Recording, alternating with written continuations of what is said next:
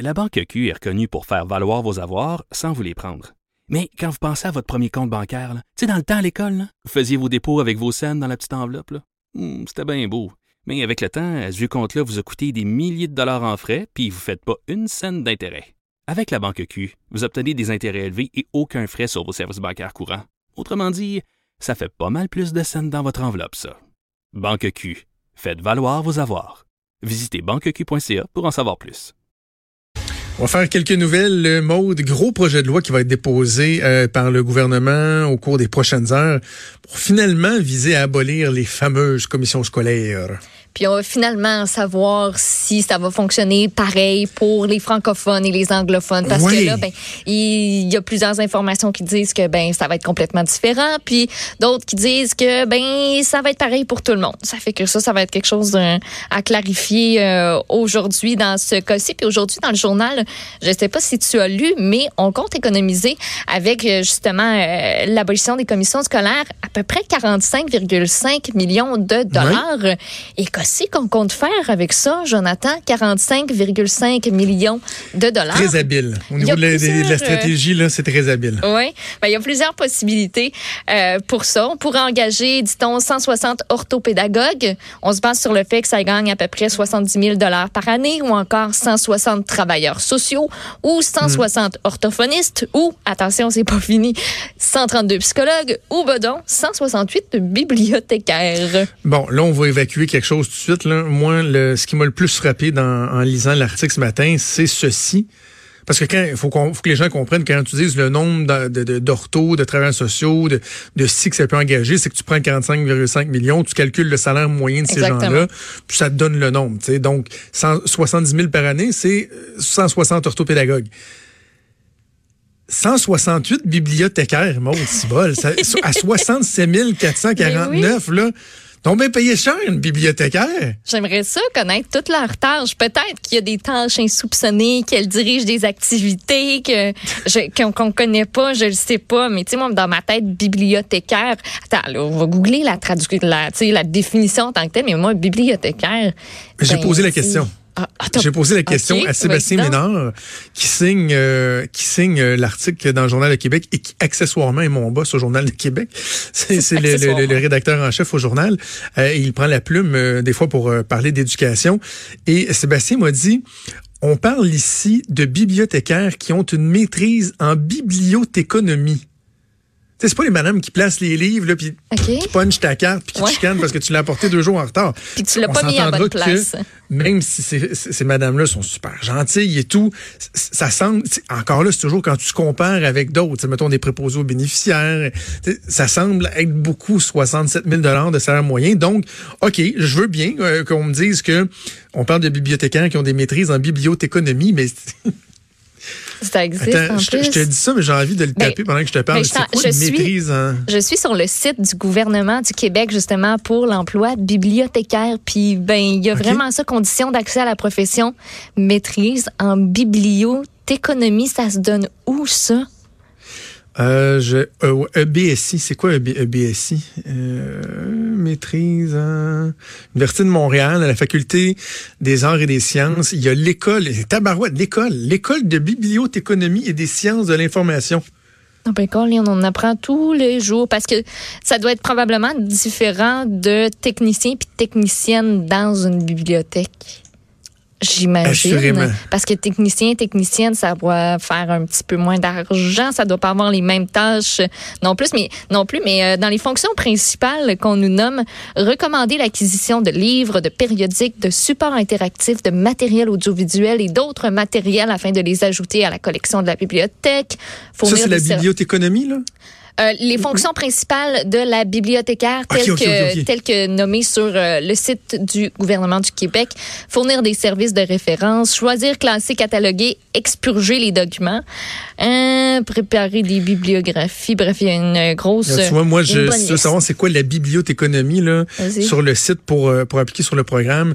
Donc, ça fait partie des sciences de l'information. La bibliothéconomie se concentre sur l'information publiée, livres, revues, sites web, rapports, documents audiovisuels, etc., etc. L'archivistique privilégie l'information créée utilisée par les organisateurs. là, on parle de différentes fonctions. Fait que ah, OK, mais en tout cas, c'est... C'est ça, on pourrait engager une bonne batch. C'est une maîtrise.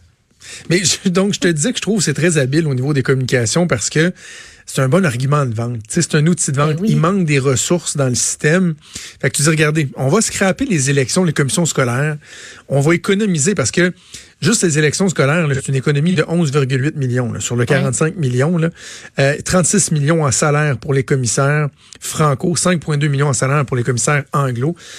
Donc, ils disent on va économiser 53 millions, puis la réforme, elle, elle va juste coûter 7,5 millions.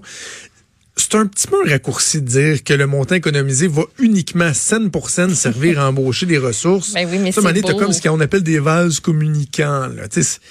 Il aurait peut-être pu les embaucher pareil, ces ressources-là, mais c'est un bon argument de vente. Puis comme tu dis, ce qu'on va voir, c'est les anglos. Hum, toi, tu penses faire quelque chose de spécial ou? Je, je crois que oui, surtout que ben non, ça veut peut-être rien dire, mais en fin d'après-midi, Jean-François Robert va faire un point de presse. Il va être accompagné de Christopher Skeet, qui est mhm. euh, justement le, ministre délégué euh, délégué pour euh, pour ses. C'est un député. Ouais, député, c'est lui qui est responsable des, des, des, relations avec la communauté anglophone. Ouais. Fait que soit soit il va être là pour calmer le jeu puis pour expliquer la décision qui a été rendue si ça penche pas en faveur des anglophones, ou sinon ben il va juste être là pour être bien heureux. Là. Moi, j'ai l'impression, parce que la notion de commissaire, puis ça n'existera plus dans les commissions anglophones non plus, mais pour s'éviter sais vraiment une saga, une crise, euh, les poursuites et tout ça, vont peut-être dire, mais ceux qui le voudront, tu sais, mettons ceux qui avaient un droit acquis comme anglophone, eux pourront faire élire ces représentants-là. Ouais. Ce ne sera plus des commissaires, ça va être des représentants de la communauté, etc., mais qui pourront avoir une espèce de processus électif c'est peut-être ce vers quoi on va, on va, tenter d'aller. Parce qu'on se rappelle que Québec était menacé de poursuite aussi pour respecter l'article 23 de la Charte canadienne des droits et libertés. Fait que pour s'éviter ça, ce serait une, une bonne avenue. OK, on va suivre ça. Parle-moi donc des pharmaciens. C'était très particulier le dossier euh, publié par euh, Éric Yvan Lemay dans le Journal de Montréal, Journal de Québec. Éric Yvan Lemay qui est du bureau d'enquête. C'est quoi, 200 pharmaciens qui auraient donné des accès privilégiés, qui sont pas supposés de donner à des pharmaceutiques.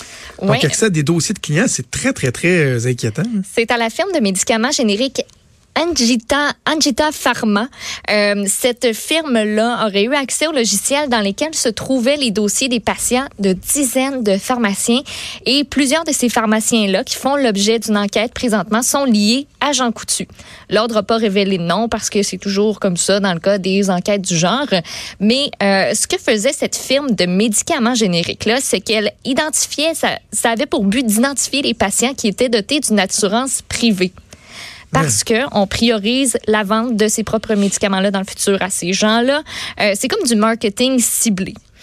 Puis l'affaire, c'est qu'en faisant affaire justement avec Angita Pharma, je sais pas si je l'ai dit comme du monde, mais c'est pas grave. Angita. Angita, yeah. Ces pharmaciens-là pouvaient toucher des ristournes très très très généreuses qui pouvaient varier entre 30 et 70 sur les médicaments qui étaient vendus. Ce qui veut dire que si vous prenez, par exemple, un médicament qui était vendu 100 dollars, ben il y a un pharmacien là-dessus qui pouvait toucher jusqu'à 70 pièces en vendant euh, en vendant ce médicament-là. Euh, donc eux euh, ont eu accès en fait à nos informations, aux informations privilégiées qu'on n'est pas. On se rappelle que les pharmaciens ne sont pas censés donner ça. Il y a un article qui leur oblige de respecter le secret de tout renseignement de nature confidentielle qui est obtenu dans l'exercice de leur, de leur fonction. Puis, en plus, ben, t'as pas le droit non plus d'obtenir directement ou indirectement un avantage pour toi-même ou pour autrui. On s'entend que le bénéfice ici, c'est pas mal d'argent. Il y a deux choses là-dedans, Maud. Il y a, euh, je suis subjugué de la possibilité qu'il y ait 200 pharmaciens euh, qui auraient accepté pour avoir des, des plus grosses ristournes de donner un accès carrément illégal à une pharmaceutique, donner accès à des dossiers confidentiels, c'est complètement capoté. Tu, sais, tu dirais, il y aura un article qui nous fait mention de un ou deux pharmaciens. On en a recensé deux, trois. Tu, tu parles d'une gang de crottés, mais là, 200. Plus de 200. On approche le systémique. Là. on aime parler de, de, trucs systémiques. on approche le systémique. Donc, ça, il y a, l'ordre, le syndic de l'ordre des pharmaciens qui, qui fait enquête. On va les laisser faire leur travail. L'autre chose, c'est qu'Anjita Pharma, là, qui contrairement à d'autres compagnies, d'autres pharmaceutiques qui font des médicaments qui vont être disponibles, oui, pour euh, sous les régimes d'assurance privée, mais également avec le régime public. Euh, eux, c'est juste le privé. Parce que c'est bien plus payant. C'est bien plus payant. Écoute, ils donnent des ristournes jusqu'à 70% Ça veut-tu dire qu'ils ils vendent cher leurs médicaments, alors que dans le système public, quand c'est des médicaments dans le système public, tu peux pas euh, offrir plus que 15% de ristourne. Voilà. Ça commence à être débile. Donc, des gens qui ont des assurances privées, qui vont augmenter, mettons, qui vont ils payent le gros prix pour des assurances privées parce que tu as des, euh, des, euh, des, euh, des boîtes comme Anjita Pharma qui disent non, nous autres, le public, là, ça nous intéresse pas, on va chercher aller faire le gros cash au privé. Fait tellement un gros markup qu'on va donner jusqu'à 70% de ristourne, là. Si vous voulez avoir des informations sur Angita Pharma, peut-être qu'il y a des opportunités d'emploi, vous voulez savoir comment le prononcer, allez sur leur site internet, c'est crosseur.com ça a l'air qu'ils se vendent sur leur site web de, euh, de dire aux qu'il s'agit pour les pharmaciens d'une opportunité d'améliorer la rentabilité de leur pharmacie. Fait que, on le vend comme ça là, à la base, de dire ben, fais donc affaire avec nous autres, puis. Euh, tu vas avoir pas mal plus de cash. Tu vas faire plus de cash. Il, y a, il y aura un ménage euh, à faire là-dedans. Parle-moi des collations aussi, parce que on a parlé il y a un certain temps là, de, des collations qui sont à l'école, qui sont payées par le, le ministère, par le gouvernement pour les milieux euh, défavorisés, comme dans l'idée que l'argent qu'on donne pour les collations devrait servir uniquement à fournir des collations, non? Ben, ça a l'air que pas nécessairement. C'est un article qui a attiré mon attention dans le droit ce matin. Euh, il paraît que dans certains établissements de la commission scolaire des draveurs, l'allocation additionnelle pour les frais de collation qui est versée par Québec au service de garde des écoles qui sont plus défavorisées, ben, c'est justement pas toujours utilisé. Et je cite à bon escient et de façon transparente. C'est une employée qui a témoigné euh, anonymement. Donc, le ministère de l'Éducation octroie un montant de 109 dollars par enfant qui est inscrit inscrits sur une base régulière au service de garde des écoles. On choisit ces écoles-là, on les qualifie selon euh, un indice de faible revenu. Plus c'est bas, plus tu as une grande allocation. On avait parlé euh, ben il, y a ben quelques, il y a quelques temps. Donc, en principe, cette allocation-là sert à acheter des collations. Fait que si tu as 200 élèves qui fréquentent ton service de garde à temps plein, tu as une subvention d'à peu près 22 000 qui est versée par le gouvernement. Mais l'employé de la CSD, euh, de la CSD, oui, elle, ce qu'elle dit, c'est que, ben, c'est pas autant le cas parce que dans une école où elle a déjà travaillé, on avait seulement 3000 dollars qui étaient alloués pour les collations. C'était à peine plus de 10% du montant total qui était accordé au final à cet établissement-là.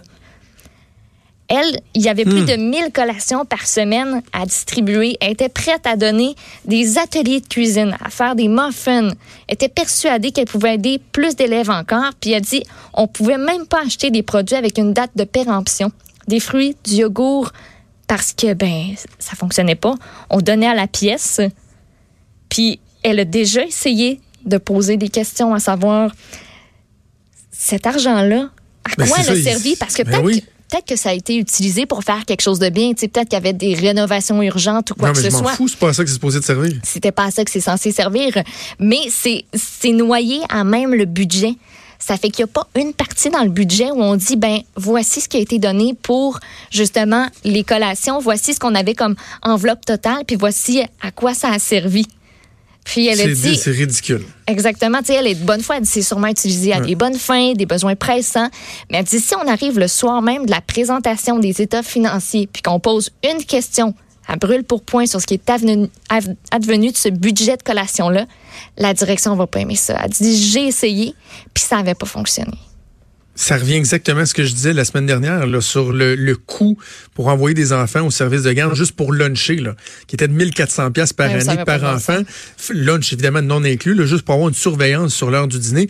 Souviens-toi, j'ai plus les chiffres en tête, mais j'avais fait le calcul, ce que chaque élève euh, donnait versus, mettons, un salaire moyen des ressources, là, ça vaut aucun bon sens. C'était l'équivalent que pour le service de garde, il y a 30 employés à 60 000 pièces par année. Exact. Quand on sait que c'est pas des bibliothécaires, bibliothéconomistes, là, on pas 60 000 par année les surveillantes en service de garde. Fait que, clairement, il y a de l'argent là-dedans qui est, qui est pris. Il y a une ponction qui est faite pour servir à financer d'autres choses. Si c'est parce que vous Puis manquez de budget pour financer des biens essentiels, dites-le. Collectivement, on va demander au gouvernement de nous en donner davantage. Puis c'est le manque. bien, bien, bien savoir ça sert à quoi. là. Exactement, c'est le manque de transparence là-dedans qui est, qui, qui est pas mal tannant. Ouais. Dites-nous juste à quoi ça a servi. Si ça a servi à ouais. rénover quelque chose qui avait pas de bon sens. Non, mais à ça, c'est pas supposé, moi. ben, je sais que c'est pas supposé, pas mais tu comprends? Mais c'est pas supposé. C'est c'est juste pas supposé. Fait que, euh, bref. OK, on va suivre ça. Merci, Maud. On se reparle dans pas long.